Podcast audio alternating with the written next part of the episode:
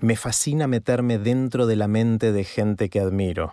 Una herramienta muy simple para hacerlo es preguntarles en qué están pensando. En esta serie de Aprender de Grandes les comparto conversaciones que tengo por Instagram. Como verán, la calidad del audio no es tan buena como cuando grabamos los episodios en estudio, pero el contenido está buenísimo. Pueden seguirnos en Instagram en arroba Aprender de Grandes. Que lo disfruten.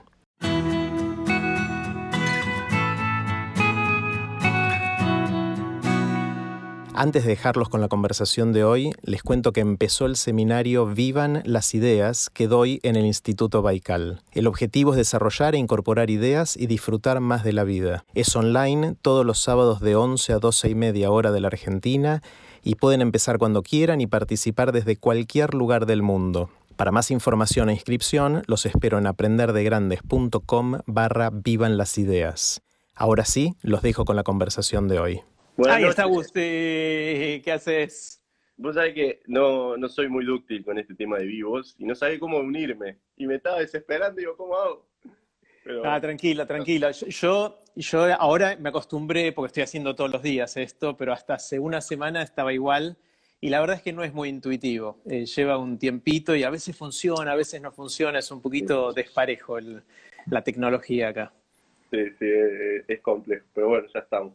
¿Cómo estás? Bueno, ¿Bien? Eh, bien, bien, bien. A los que no conocen a Gusti se los presento brevemente. Eh, Gusti Fernández es deportista, es tenista.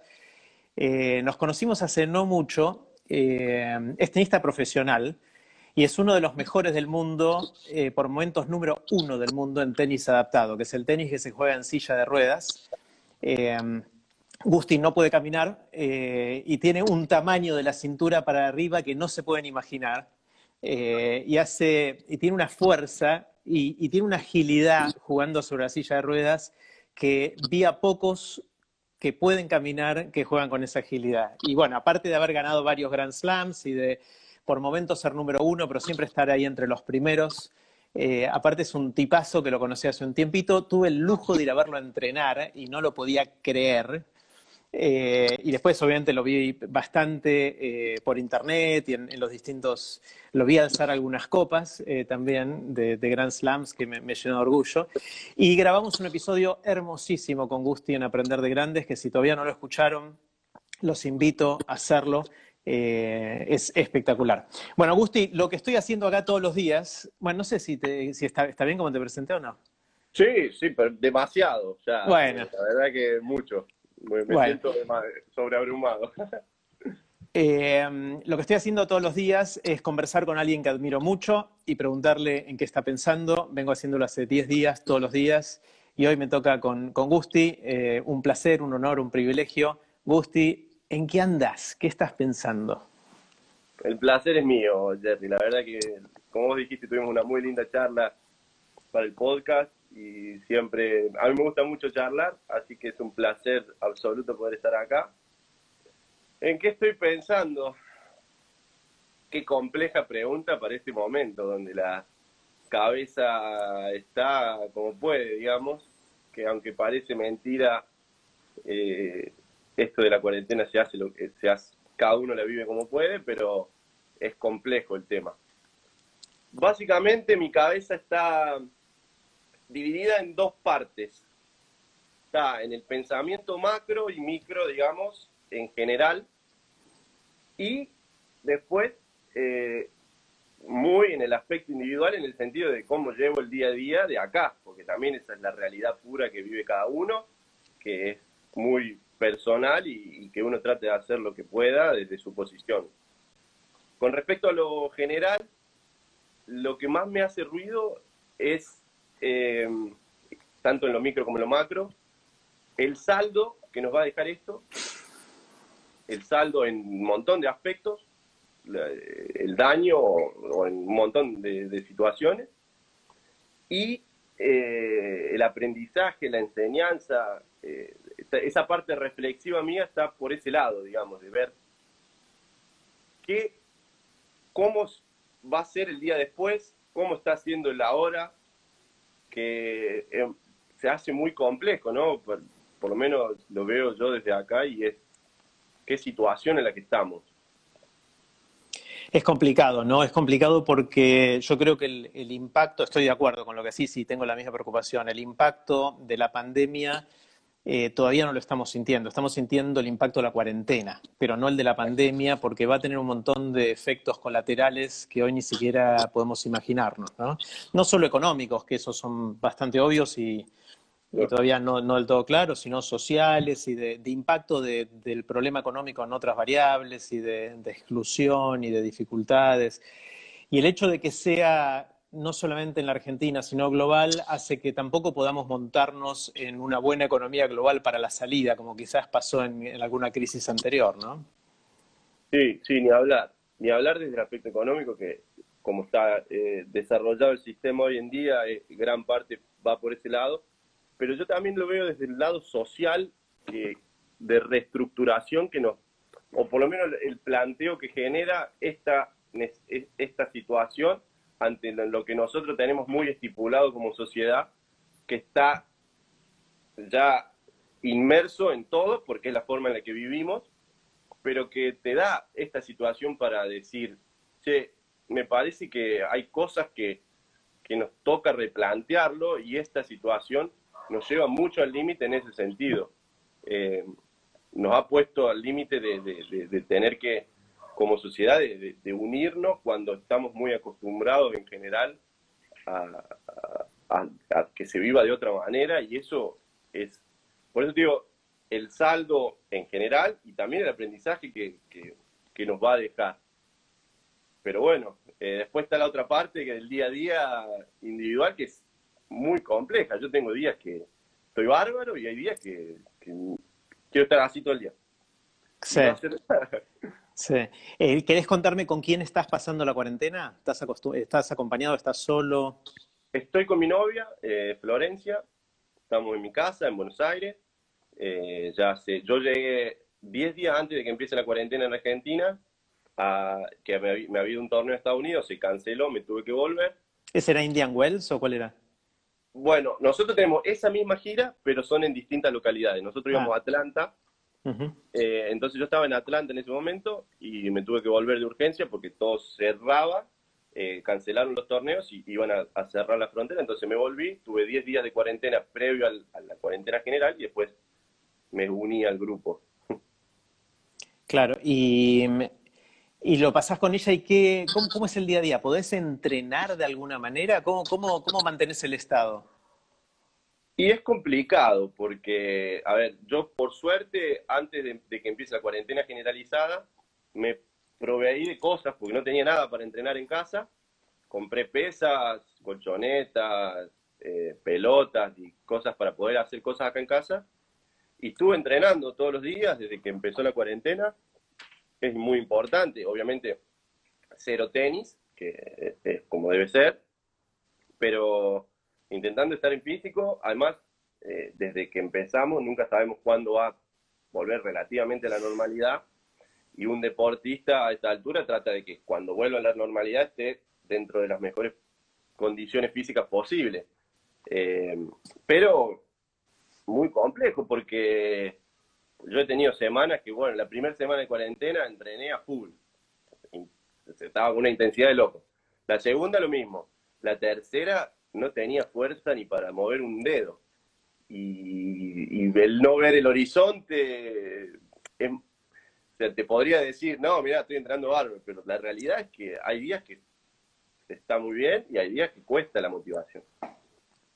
Sí, es, eh, creo que nos pasa a todos eso, no, solo a los deportistas, eh, pero en tu caso es especialmente crítico porque es como que para poder hacer tu laburo, que es lo que haces en el día a día, cuando esto termine, tenés que estar en estado y si no estás arriba de la silla y si no estás pegándole la pelota en una cancha, es difícil, ¿no? Eh, totalmente, es la primera vez en 15 o más años que no toco la raqueta por dos meses, que no pego una pelotita. Eh, es muy loco para mí. Pero es la realidad en la que estamos todos. O sea, uno siempre entiende de ese lado que eh, los toca vivir esto y, ese grado de responsabilidad supera absolutamente todo. Eh, entonces, en definitiva, ya habrá tiempo para jugar a la pelota, pero bueno, me estoy volviendo loco porque tengo una gana de pegarle a la pelotita que... claro. Claro, y yo creo que se me ocurre que quizás pueda haber torneos sin público al principio, ¿no? O sea, que cuando vuelvan los torneos, quizás lo más difícil es la aglomeración de mucha gente. Pero, pero un tenista de un lado de la cancha y el otro del otro debiera poder manejar, mantenerse una distancia social razonable para poder volver a jugar, ¿no? En algún momento. Sí, sí, yo creo que sí, eh, en ese sentido. El tenis no es muy conflictivo con respecto al distanciamiento social pero hay un par de aspectos eh, muy críticos para, para el circuito internacional sobre todo. Primero, eh, obviamente va a ser, tengo la sensación, hasta que se encuentre una forma de controlar todo sin público, eso creo que va a ser eh, un tema común en todos los deportes. pero después en el tenista y en general el deporte internacional, hay los países están cada uno con su situación y el hecho de los traslados, los aeropuertos, pues nosotros, la realidad del tenista es una semana en un lado, avión, puede ser con una, dos, tres caras, lo que sea, otra semana en otro lado, avión, y así constantemente. Y si vos tenés, o sea, lo, que más eh, incertidumbre genera es cómo podés, porque eso no hay forma de, manejar, no hay protocolo que valga, digamos, a no ser que se normalice un poco la situación. Entonces, en ese sentido, va a ser va, a, haber que buscar la manera o va a haber que tener paciencia porque realmente el hecho del traslado de la seguridad del deportista y de toda la gente en general que se que se mueve va a tener que, verse la manera que pueda hacer o por lo menos esperar. Sí. Me acuerdo, Gusti, cuando conversamos en Aprender de Grandes que hablamos mucho sobre el desafío del tenis adaptado eh, en realidad de todo el tenis que no sea el tenis, eh, entre comillas, normal o común, no sé cuál, cuál es el nombre. Siempre tengo miedo de pifiarle en cómo lo llaman el que, el que te sale. No, claro. Eh, me pasó lo mismo como conversamos la vez pasada, pero inclusive el de mujeres también que es mucho más difícil de fondear y de conseguir sponsors y de, lograr que sea sostenible económicamente para los que lo hacen profesionalmente, como, como es tu caso, ¿no? Desde que conversamos aquella vez, ¿cambió algo? ¿Sentiste que fue mejorando en alguna dimensión eso o no? Nosotros hablamos hace un año, más o menos. Más o menos, sí. Estamos en un proceso em, de evolución, creo que eso es claro como circuito en general, pero estamos, viste, en ese punto de inflexión de pasitos cortos, un paso largo, un paso para atrás, un pasito corto. Es esa situación que le toca, por la que probablemente tengan que pasar todos los deportes que son relativamente nuevos.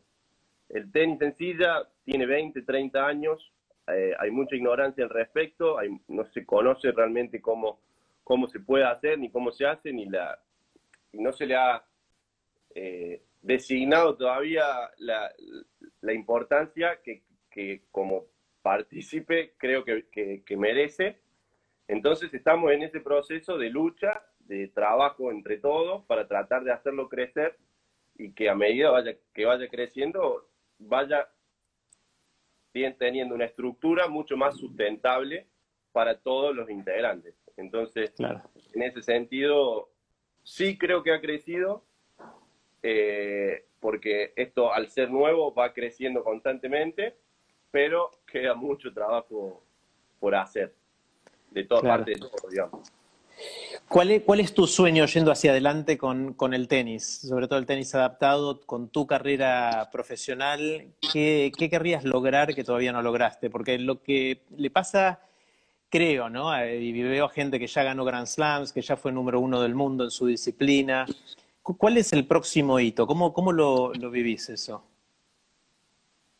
Em, yo tengo una, cosa a favor eh, con respecto a, mi motivación, que es lo que después que va desencadenando en sueños, que lo que en realidad, más allá de que el tenis me encanta, me divierte, es el deporte de mi vida, eh, lo que realmente me, moviliza es la competencia. Entonces, al que la, a la competencia eh, moverme tanto, para, inevitablemente, o sea, por inercia te lleva a, seguir creciendo como tenista para cada vez competir más y eso a tratar de ganar cada vez más cosas. eh, si bien el resultado eh, es un, nadie lo puede decidir, uno se lo pone en la cabeza para tener eh, una especie de, línea y a, partir de eso saber cómo ir creciendo y cómo ir trabajando en consecuencia. Y yo, al, la competencia en sí, el desafío de competir es lo que me moviliza más, lo que me hace realmente, es lo que me mueve, es la pasión mía, la de competir. Eh, la motivación se va regenerando constantemente y la regeneración de la motivación diaria es básicamente la energía clave para cualquier tipo de cosa. Me encanta, hay muchos comentarios que dicen, sos crack, grande Gusti, es un gran ejemplo para todos, que, está buenísimo. ¿Cómo vivís ese rol tuyo, el de, ser modelo para otros? Gente que, te mira y dice, ah, mira, mira lo que hizo Gusti. Ah, por ahí yo también puedo hacer algo. ¿Cómo, ¿Cómo sentís eso? ¿Lo sentís como una responsabilidad, como, una, como algo que te gusta jugar ese rol? A ver, eh, no, es, no es algo que por lo cual yo haya ido en búsqueda, hmm. eh, ni mucho menos, al contrario, yo realmente no me puedo otorgar ese, esa, esa, esa cualidad porque lo que yo hice vino, proviene de una motivación egoísta que es cumplir mi sueño de ser profesional y de competir. Em, después, que a partir de eso haya venido una responsabilidad nueva, que trajo situaciones particulares, como gente que dice, mira, padres que me han dicho, mira, desde que te vi a vos en esto, mi hijo eh, empezó a querer jugar al tenis, le cambió la vida porque conoció gente, conoció esto, empezó a, eso es muy, muy movilizante, que yo no lo busqué, como te digo, pero a partir de eso, esa responsabilidad la tomo porque más allá de que no quiero ser ejemplo, pues para mí el hecho de ir en búsqueda de tus sueños, estés en la condición en la que estés, no es ser un ejemplo, tiene que ser algo sumamente cotidiano y normal, la gente tiene que entender que estés en, silla de ruedas o en condiciones totalmente adversas, eh, ir en búsqueda de un sueño, no es, de tus sueños personales, y, colectivos no, no, es, no tiene que ser algo distintivo.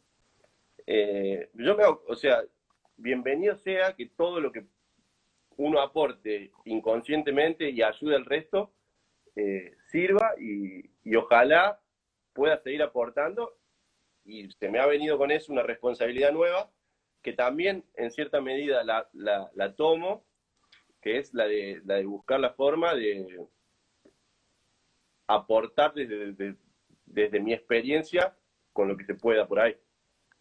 Claro, está, está buenísimo. Me parece que el, ejemplo no es solo para gente que tiene desafíos como los que tuviste vos de movilidad o lo que fuera en cada caso, sino me parece en general, para la gente que quizás no siente que tiene limitaciones. Todos tenemos alguna limitación eh, y todos quizás nos cuesta eh, ir atrás de esos sueños y cuando vemos a alguien, como es tu caso, que a pesar de las limitaciones lo hizo y, logró así, decimos la pucha, tengo que dejarme de joder y, ponerme las pilas para hacer lo que sueño hacer, ¿no? O sea que no es un tema solo de ser modelo para la discapacidad, sino para todo el mundo. Es que es muy fácil encontrarlo en la limitación a la, discapacidad, porque es muy gráfica. O sea, yo no puedo caminar, es una realidad y no voy a caminar nunca.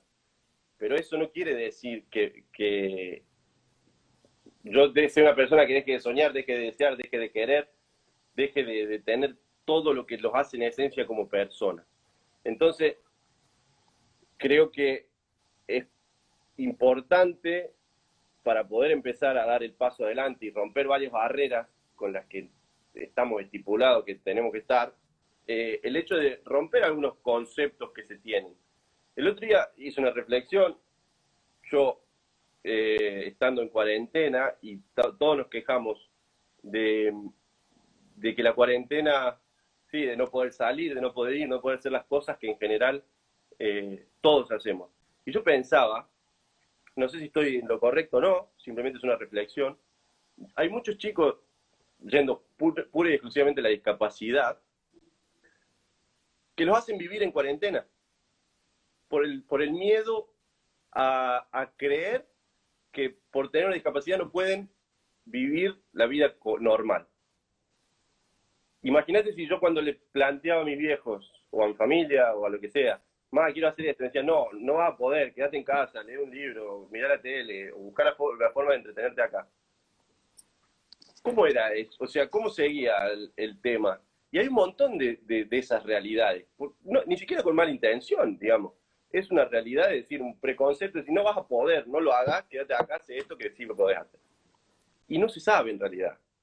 Entonces, es cuestión de romper esos preconceptos y empezar a dejar fluir un poco más la intuición y la creatividad y abrir la cabeza, obviamente, que creo que siempre es clave. Está genial porque obviamente esto se aplica para gente con discapacidad que se vea gráficamente, como el caso de no poder caminar o cualquier otro tipo de, de discapacidad, pero también para la gente que no la tiene percibida socialmente como discapacidad. Y hay dos aspectos, es el, otro que te dice no vas a poder o vos mismo que te crees que no vas a poder, ¿no? Y, y, las dos cosas se retroalimentan, porque si mis viejos vienen y me dicen no vas a poder y yo ya creía que no iba a poder, eso lo refuerza y nunca voy a poder, pero por algún lado hay que romper ese, ese círculo, ¿no? Totalmente, totalmente, porque eh, eh, por, yo, por eso digo, para mí, lo que pasó no fue un problema y yo soy, una persona sumamente afortunada.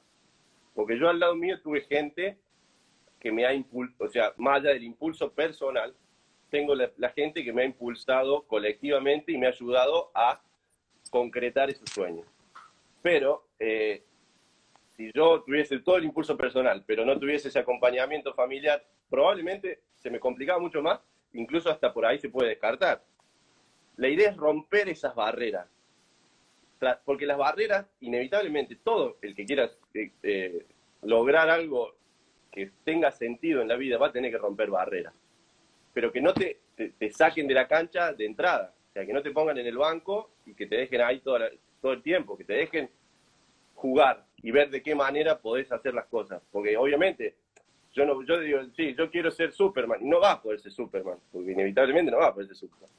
Pero por ahí no ser Superman y termina siendo, siendo otra, además es cuestión de ir encontrando cada uno un montón de cosas y el hecho de probar te va llevando a ver la realidad en la que te gustaría y podés ir moldeando tu propia realidad. Busti, ¿qué le dirías a un chico o una chica que tiene algún sueño o ganas de hacer algo y siente que o no se anima o su ambiente social, digamos su familia, eh, le pone trabas, no cree que sea posible, le corta las alas, le pincha el globo. ¿Cómo, qué, le dirías a alguien que está en esa situación? Eh, yo siempre tengo la discusión, entendiendo en general los contextos, o tratando de empatizar con todos los contextos, yo soy un fiel creyente del impulso individual.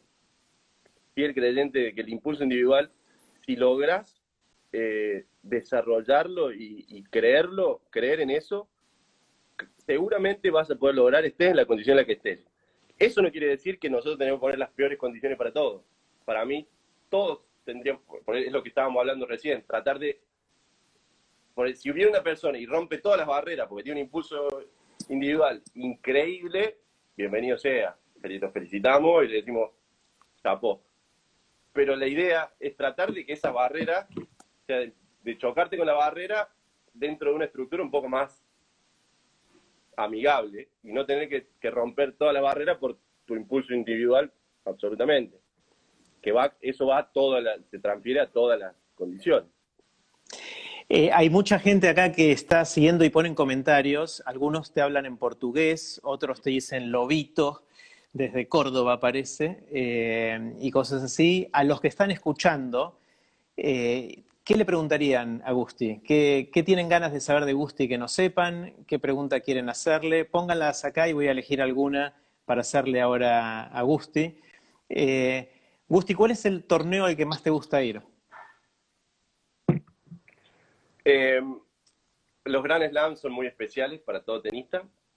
Creo que Roland Garros tiene ese toque mágico que, que lo hace especial para todos los argentinos yo crecí viendo Roland Garros y viendo todos los argentinos eh, luchar en el polvo de ladrillo parisino. París es una ciudad mágica, eh, nos siempre tenemos hermosos recuerdos de ahí. Eh, y realmente es soñado el torneo.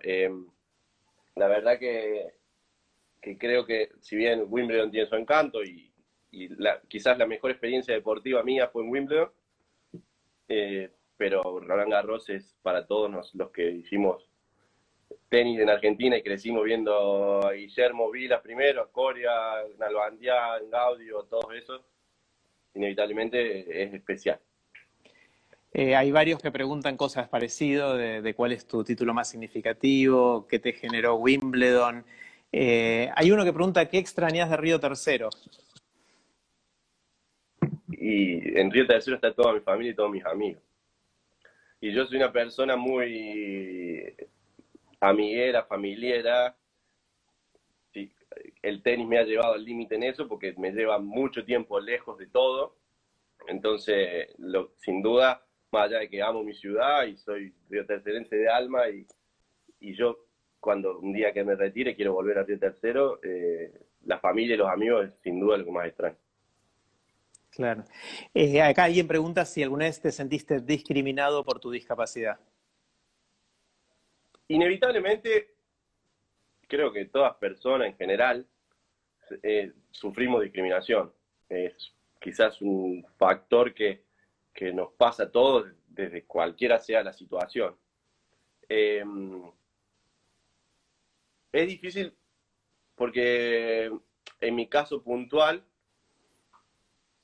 le doy poco espacio al, al, Me siento discriminado a veces, no le doy el espacio suficiente, ni mucho menos, para, que me afecte, por suerte. También yo creo que va mucho de la mano de la estructura de, la gente con la que me crió y me, y me moldeó y, y, después en parte la personalidad fuerte eh, con la que me mane la que tengo, la que nací. Eh, la realidad es que la discriminación en ese sentido yo la, trato de, verla desde la perspectiva de que es más bien un problema del otro, de los conceptos o de las cosas que pueda llegar a ver el otro, siempre me...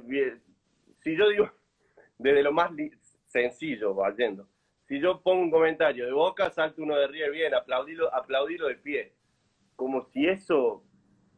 A ver, yo realmente no lo siento como una ofensa, ni mucho menos, al contrario. Eh, me parece tonto, eh, no me, no, me, no me duele, hasta me da risa, y así en un montón de situaciones, creo, yendo a cosas mucho más profundas, que, que son eh, cosas que pueden llegar a afectar, pero que en definitiva es cuestión de no darle el espacio. Acá hay alguien, Gusti, que dice que no debería llamarse discapacidad. Creo que habíamos conversado sobre esto aquella vez en, Aprender de Grandes y de nuevo, los que no escucharon la conversación con Gusti en aprenderdegrandes.com, se las recomiendo mucho, que estuvo espectacular.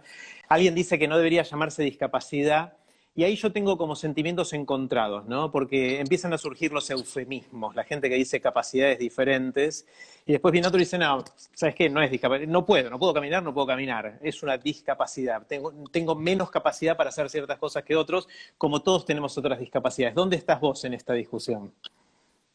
Mira, yo tuve esta discusión, es una opinión personal, que no quiere decir que sea la opinión eh, final, porque a veces lo digo y parece como que suena la, verdad absoluta, pero no, es simplemente lo que yo creo.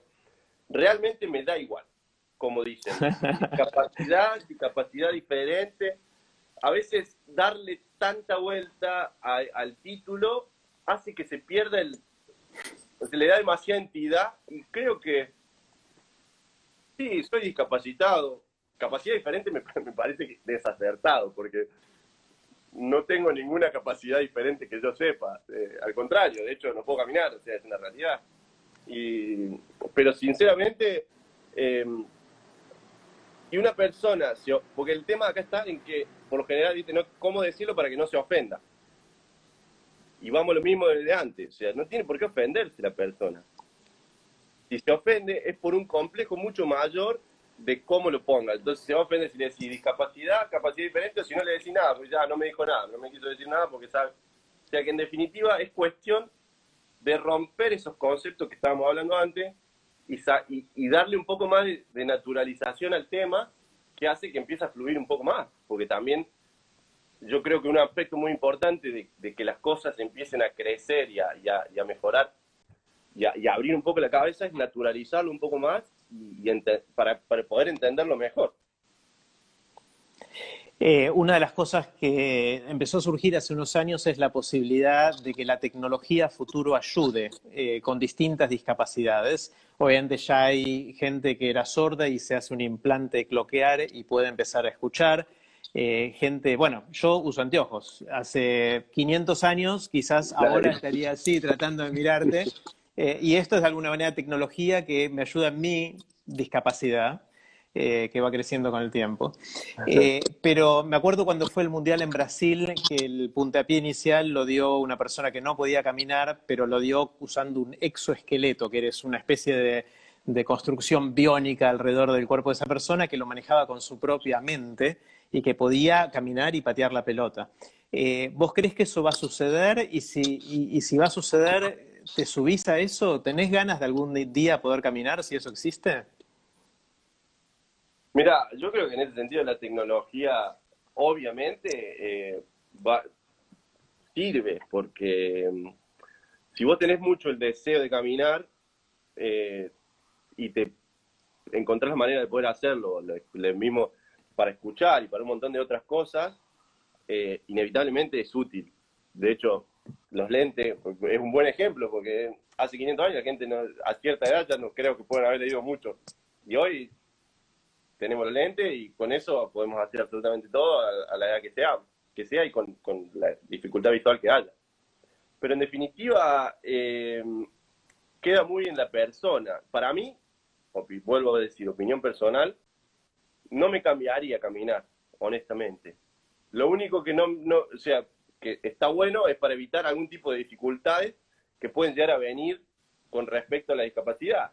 Yo tengo la escoliosis que tengo que cuidarla, también apoyada mucho por el tenis, eh, y un montón de aspectos médicos muy puntuales que inevitablemente la tecnología ayuda, y sí, la realidad yo no cambiaría absolutamente. es una situación hipotética. Vos, pues se me pregunta mucho, o, muchas veces hay gente que dice, uh, ojalá hubiese, no te hubiese pasado, mismo mi mamá, mira, ojalá no te hubiese pasado esto, alguna vez me lo ha dicho. Y yo le digo, más, la realidad es que gracias a Dios me pasó y tengo la vida que tengo. Porque yo no te cambio todo lo que tengo, tanto como familia, como eh, desarrollo de persona, eh, concepto de un montón de cosas, por eso. Y va más o menos de la mano por ese lado. Si uno está conforme consigo mismo, caminar, no caminar, escuchar, no escuchar, ver, no ver, en definitiva, es un extra. Obviamente, si mañana me decís, mira, vas a poder caminar, ¿qué tengo que hacer? Porque también hay que ver qué, es lo que tengo que hacer. Porque si tengo que hacer mucho, digo, no, olvídate, estoy bien. O sea, la realidad es que estoy bien.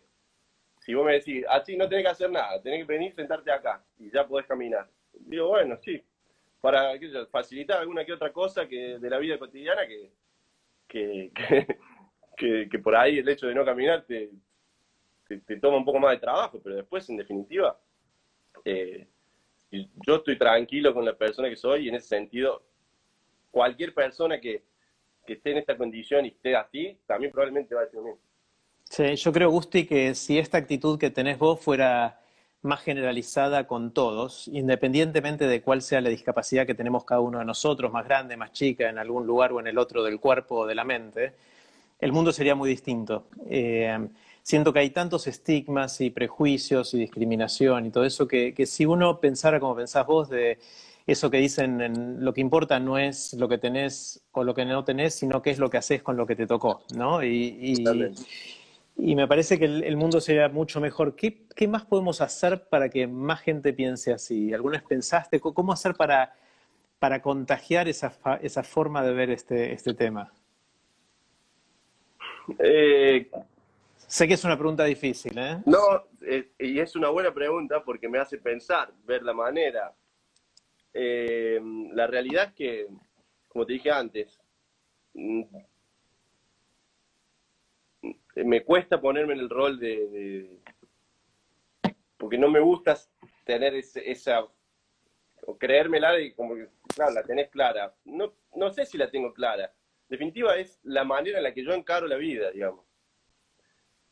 A mí me funcionó y sé que es sano y muy útil para este tipo de situaciones en general para mí también podría serlo. para un montón de gente en un montón de situaciones distintas. Eh, ¿Cómo hacemos? Y yo creo que como sociedad tendríamos que bajar mejores mensajes en general y a partir de ahí eh, inevitablemente se empezaría, porque es obviamente para cambiar esos estigmas hay que reestructurar un montón de cosas. Hoy la, la, sociedad y la vida en general pasa por cosas o se le da mucha importancia a cosas que por ahí, bueno, hoy en esta situación en la que estamos, claramente no, nos pone a reflexionar al respecto de eso. Y creo que si se bajara mejor línea, pero es un compromiso en general de todos, eh, indudablemente eh, mejoraría mucho un montón de situaciones y se le ahorraría sufrimiento a mucha gente que la pasa mal por un montón de situaciones que parecen, eh, son muy grandes, pero se solucionarían con muy poco, si realmente logramos, lográramos una perspectiva. Pero el tema de lo más difícil es lograr perspectiva, porque después cada uno está en su realidad y también eh, es válido la realidad de cada uno. Sí, quizás una cosa que podemos hacer entre todos los que estamos acá escuchándote, eh, no solo yo, sino todos los que están ahí, es eh, compartir esto que dice Gusti con, con, el mundo. Me parece que yo por lo menos se me ocurre mucha gente que le vendría bien escuchar esta conversación, escucharte a vos en realidad. Yo eh, hice un par de preguntas nada más. Eh, lo que voy a hacer, aparte de dejar esto guardado en los stories de arroba aprender de grandes, mañana seguramente lo voy a subir como un video en Instagram TV por si quieren compartirlo con gente que le pueda hacer bien lo que, lo que está diciendo Gusti. Yo lo voy a tratar de difundir más.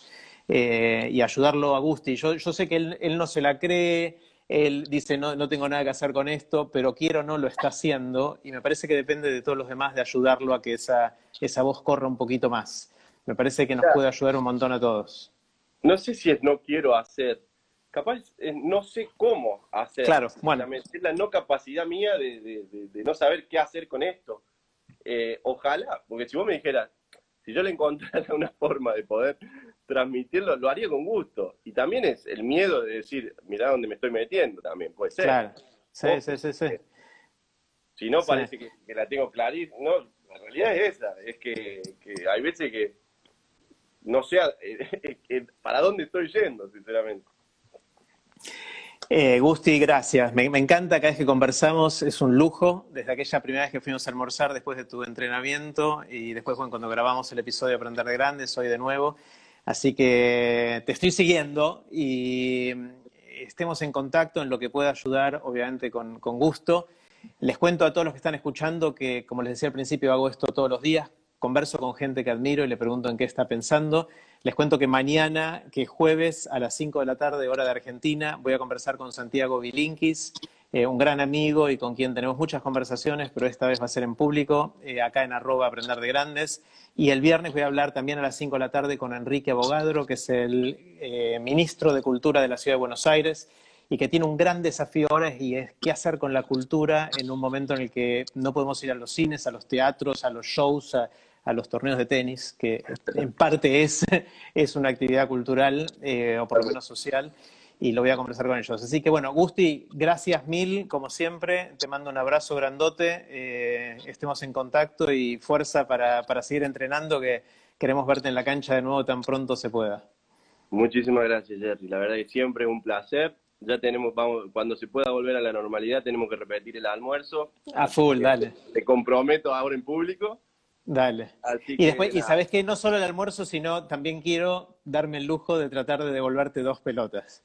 cosa que, que me, me, pone nervioso, pues no creo que pueda. pero bueno. Vamos a estar en las mismas condiciones, pues ya hace dos meses yo toco la raqueta, no me voy a meter una, Ahí tengo que aprovechar, ahí tengo que aprovechar.